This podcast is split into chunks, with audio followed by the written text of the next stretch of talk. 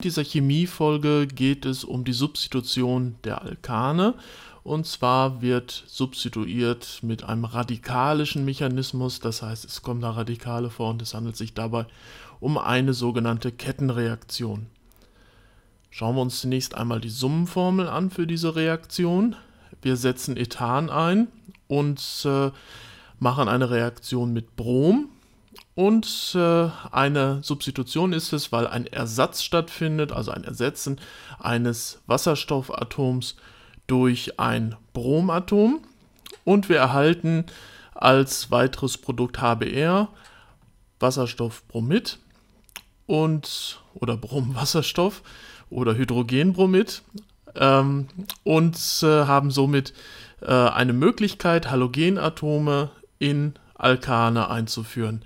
Das heißt, wir könnten äh, diese Reaktion auch beispielsweise mit Chlor stattfinden lassen, dann hätten wir ein Chlorethan. So, dann haben wir zunächst einmal die Kettenstartreaktion zu formulieren. Und hier können wir äh, Brom, das Molekül Br2, ähm, spalten in zwei Bromatome. Das kann auf verschiedene Weisen äh, stattfinden. Es muss auf jeden Fall Energie zugeführt werden, weil ja diese Bindung gespalten werden soll. Und diese Bromatome sind Radikale, das heißt, sie haben hier ein ungepaartes Elektron und das ist äh, besonders reaktiv. Denn wir haben ja auch Energie zugeführt und haben dann sozusagen den energetischen Zustand des Systems verändert. So, wenn jetzt also die Kette gestartet ist, können eben diese Bromatome, diese Bromradikale mit dem Ethan reagieren. Und zwar ähm, ist das Brom in der Lage, ein Wasserstoffatom abzutrennen aus dem Ethan und macht somit aus dem Ethan ein Ethylradikal. Die Radikalstelle ist also vom Brom zum äh, Kohlenstoff gewechselt. Übrigens nennt man die Trennung eines Moleküls, wo dann Radikale stehen, auch homolytische Trennung. Das heißt, äh, dass die Ladung äh, gleich bleibt. Wir haben also keine Ionen, die sich hier bilden, sondern nur ungeladene Teilchen. So, und dieses Ethylradikal kann jetzt in dem zweiten Schritt der Kettenfortpflanzung mit einem weiteren Brommolekül reagieren und entzieht dem Brommolekül jetzt ein Bromatom, sodass das Produkt entsteht, das äh, Ethylbromid oder Bromethan. Und dabei entsteht ein weiteres Bromradikal. Und dieses Bromradikal ist dann wieder in der Lage, ein Ethan, das sich dann eben noch in der Reaktionsmischung befindet, äh, anzugreifen.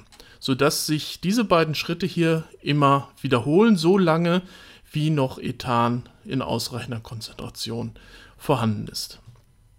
So, jetzt äh, kommt aber die Reaktion ja dennoch, auch wenn das jetzt viele Millionen Mal äh, stattfindet, irgendwann zum Ende. Und diese Abbruchreaktionen äh, können folgende sein. Einmal könnte es passieren, dass ein äh, Ethylradikal und ein Bromradikal aufeinandertreffen und direkt miteinander reagieren. Dann haben wir hier keinen Stoff mehr, der äh, in irgendeiner Weise ein Ethan äh, aus dem Edukt äh, nochmal neu angreifen kann, sodass äh, das hier eine Endposition ist. Das gleiche könnte passieren, wenn zwei Bromradikale aufeinandertreffen, dann hätten wir ein Brommolekül oder zwei Ethylradikale könnten äh, dann ein Butan als Nebenprodukt äh, erzeugen.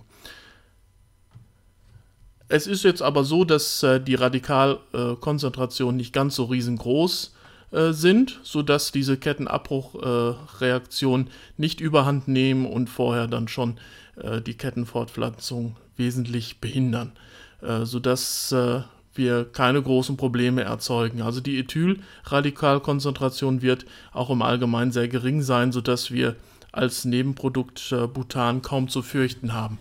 Was allerdings passieren könnte, wäre, dass wir die Substitution nicht nur einmal durchführen, sondern dass äh, die Bromradikale, wenn wir einmal zurückgehen zur Gesamtreaktion, dass die Bromradikale äh, manche Ethanmoleküle vielleicht auch zweimal angreifen, sodass wir dann die Bromethan hätten, sodass wir da dann doch einige äh, Nebenprodukte hätten. Man müsste dann, äh, wenn man auf reines Bromethan während dieser Reaktion dann Wert legt, die anderen Dinge äh,